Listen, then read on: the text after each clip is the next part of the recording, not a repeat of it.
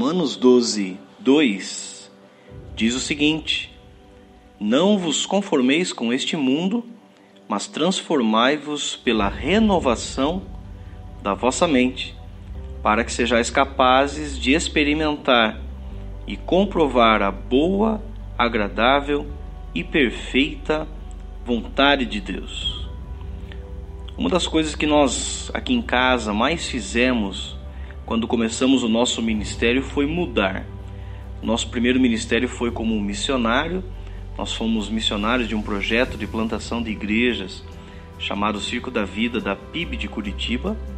E nesse tempo nós mudávamos a cada dois meses e não era só uma mudança de casa, tinha as questões da casa, o, os móveis básicos que tínhamos da equipe missionária, as malas e tudo mais, mas principalmente toda a estrutura missionária, que nós tínhamos um ônibus, nós tínhamos uma lona de circo, cadeira, som, palco, muita coisa que precisava ser desmontada e montada a cada dois meses. E se tem uma coisa que gera um desconforto em todo mundo é exatamente mudança. Mudança. Muita gente não percebe que tem uma necessidade de mudança, mas ao mesmo tempo tem uma resistência com a mudança, exatamente por causa do novo, por causa do transtorno e por causa do que isso causa em nossa em nossa mente quando saímos da nossa zona de conforto, saímos daquela zona do que estamos acostumados para inserir na nossa mente é, uma nova ação, um novo modelo de se viver. Mas muitas vezes, quando nós estamos nesse processo de buscar esse algo novo, essa mudança, nós muitas vezes começamos por, por caminhos errados. A mudança que precisamos não é de coisas, por exemplo. A gente muitas vezes chega uma hora e fala assim: ah, eu cansei desse carro, eu vou trocar, eu cansei desse sofá, ah, eu não quero mais essa blusa, eu quero trocar de coisa, de alguma coisa, de um celular, enfim. E pouco tempo depois a gente percebe que não é essa mudança que iria nos trazer toda a sensação que a gente precisava. Alguns acham que a mudança que precisam é de lugar, como fazíamos quando missionários a cada dois meses saímos muitas vezes de um estado para outro, muito longe, porque a gente acha que o local que a gente está ele é inadequado, ele não está de acordo com o que eu gostaria de ter. Isso até pode acontecer em alguns momentos, mas você já ouviu falar aquela frase? Olha, a pessoa mudou de lugar, mas os problemas foram junto na mudança. É questão de tempo para as coisas acontecerem novamente. E Paulo vai falar aqui nesse texto, esse texto famoso do não vos conformeis, que aqui está o segredo de um, um pré-requisito essencial para que uma verdadeira mudança aconteça em nossa vida que é exatamente uma inconformidade. Inconformidade. Quando ele diz não vos conformeis, ele está dizendo: olha, se você realmente quer uma mudança real, substancial na sua vida, toda mudança verdadeira ela começa com uma inconformidade. E talvez para nós definirmos isso em nossa vida, você precisa responder a pergunta: o que em minha vida definitivamente não pode mais continuar igual. O que minha vida definitivamente não pode mais continuar do mesmo jeito. E isso em você como gente, como ser humano, em seus relacionamentos, na sua vida profissional, ministerial, familiar, os seus sonhos, metas, objetivos que você quer encontrar na vida. Porque você conhece aquela máxima que diz: você tem o que você tolera. Então, o tipo de vida que você tem hoje é o tipo de vida que você tem tolerado para você. O tipo de relacionamento que você tem, o tipo de vida financeira que você tem, profissional, a sua condição interior, a sua capacidade ou a capacitação que você tem para realizar, para desenvolver algo na sua vida, você tem hoje aquilo que você tolerou. Pessoas ruins, tóxicas, é, situações que te fazem mal, você tem o que você tolera. E Paulo vai dizer: olha, não vos conformeis. Chega um momento na nossa vida que eu preciso bater na mesa e dizer: chega. A partir de hoje eu preciso tomar uma atitude com relação a essas coisas. E o texto vai me dizer que o que vai produzir a verdadeira mudança a partir da inconformidade é uma transformação de mente. Paulo lhe diz: Não vos conformeis com este mundo, mas transformai-vos pela renovação da vossa mente. E essa é a mudança capaz de verdadeiramente mudar, transformar tudo à nossa volta. E aí eu fico me perguntando o que, que acontece quando eu renovo a minha mente. O que realmente muda quando eu tenho a minha mente transformada, ou a palavra tão conhecida no grego aqui usada, que é metanoia. O que muda em mim quando realmente acontece metanoia, essa mudança em minha mente? É, eu mudo o meu jeito de pensar. Começa nos pensamentos. Tudo em nossa vida começa com um pensamento. Tudo que vai gerar um, um hábito, tudo que vai gerar um, uma ação, tudo que vai gerar um comportamento, tu vai começar com um pensamento. E eu não estou falando aqui pensamento como a música que diz: Meus pensamentos tomam forma e viajo, vou para onde Deus quiser. Não, mas eu estou falando de como você pensa a sua vida, as suas crenças, seus dogmas, as suas ideias, sobre tudo na vida, sobre moral, sobre ética, sobre caráter, sobre honestidade, sobre família, sobre Deus, sobre profissão.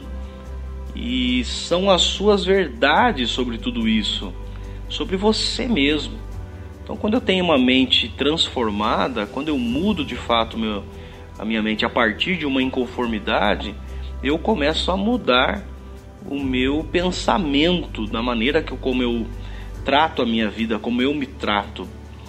Eu, a partir disso, se eu começo a ter meu pensamento mudado, transformado, eu também começo a mudar a maneira de enxergar as coisas. Aqui é a mudança de visão. Visão. Como você vê a vida à sua volta. Como nós enxergamos aquilo que está à nossa frente, que é essa diferença de vista com visão. Vista vai além, vai até onde os meus olhos humanos conseguem enxergar. Visão não, visão vai além do que os meus olhos conseguem enxergar. E de fato, nós enxergamos aquilo que queremos enxergar. E não só o que queremos enxergar, nós enxergamos do jeito que eu acho que as coisas são. E interessante porque muitos vivem a sua vida sob a perspectiva de uma visão de murmuração, por exemplo, de reclamação, pessimismo, um derrotismo sempre. Olha para as situações quando tenta ter uma mudança de pensamento acerca de algo, sempre lhe vem uma visão de derrotismo. Não, não vai dar certo, não consigo, deixa quieto, eu não vou é, ultrapassar esse limite e eu passo a viver a minha vida sob a perspectiva da dor. E como é ruim quando alguém vive sob a perspectiva da dor, quando ela olha a vida com os óculos da mágoa, da amargura, daquilo que fizeram contra você, do seu passado e você não consegue romper isso.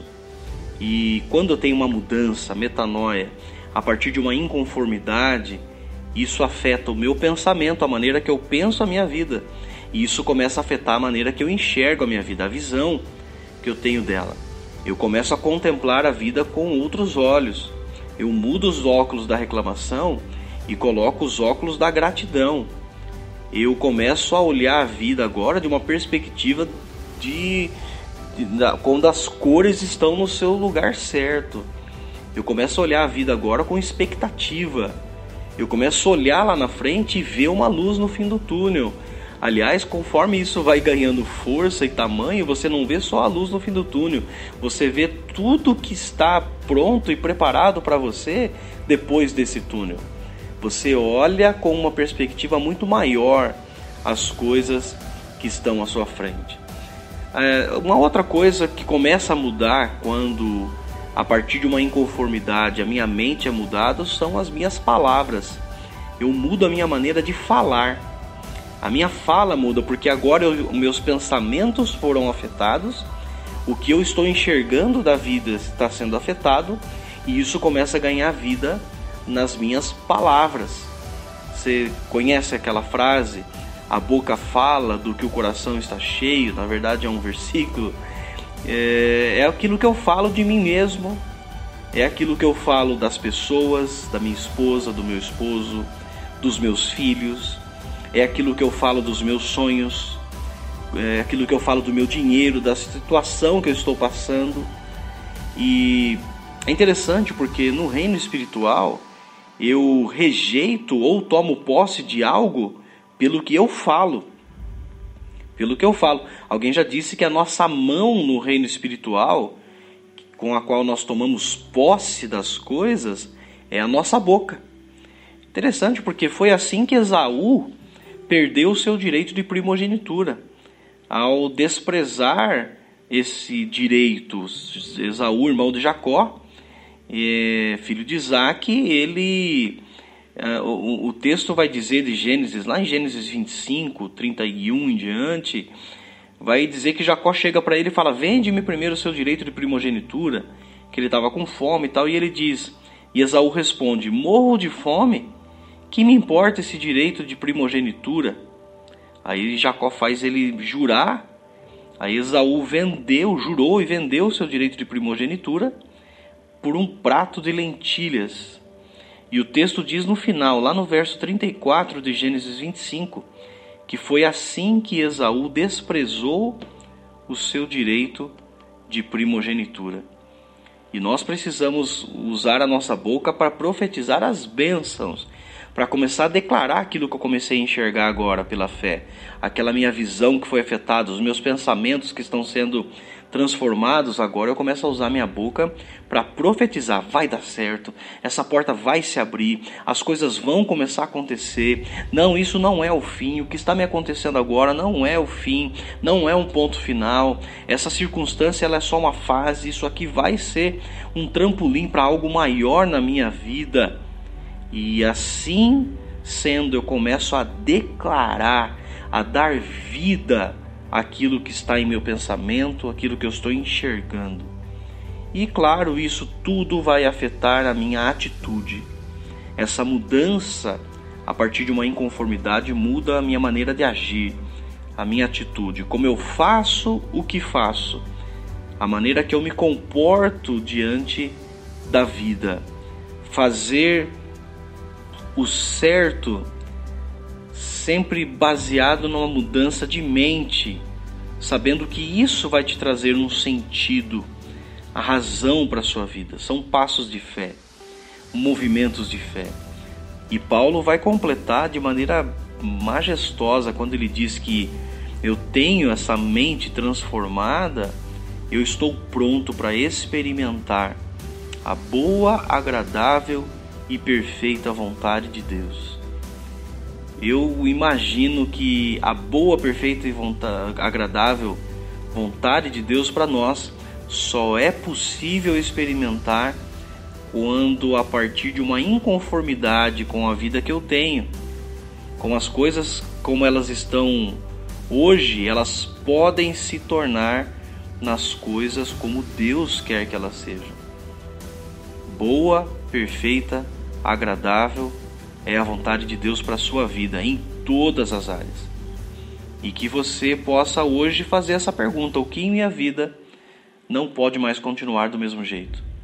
O que, que eu preciso hoje bater na mesa e dizer chega, e a partir dessa inconformidade, deixar com que a mudança afete meus pensamentos, a minha visão, a minha fala e a minha atitude, para que eu esteja pronto para experimentar a boa, perfeita e agradável vontade de Deus.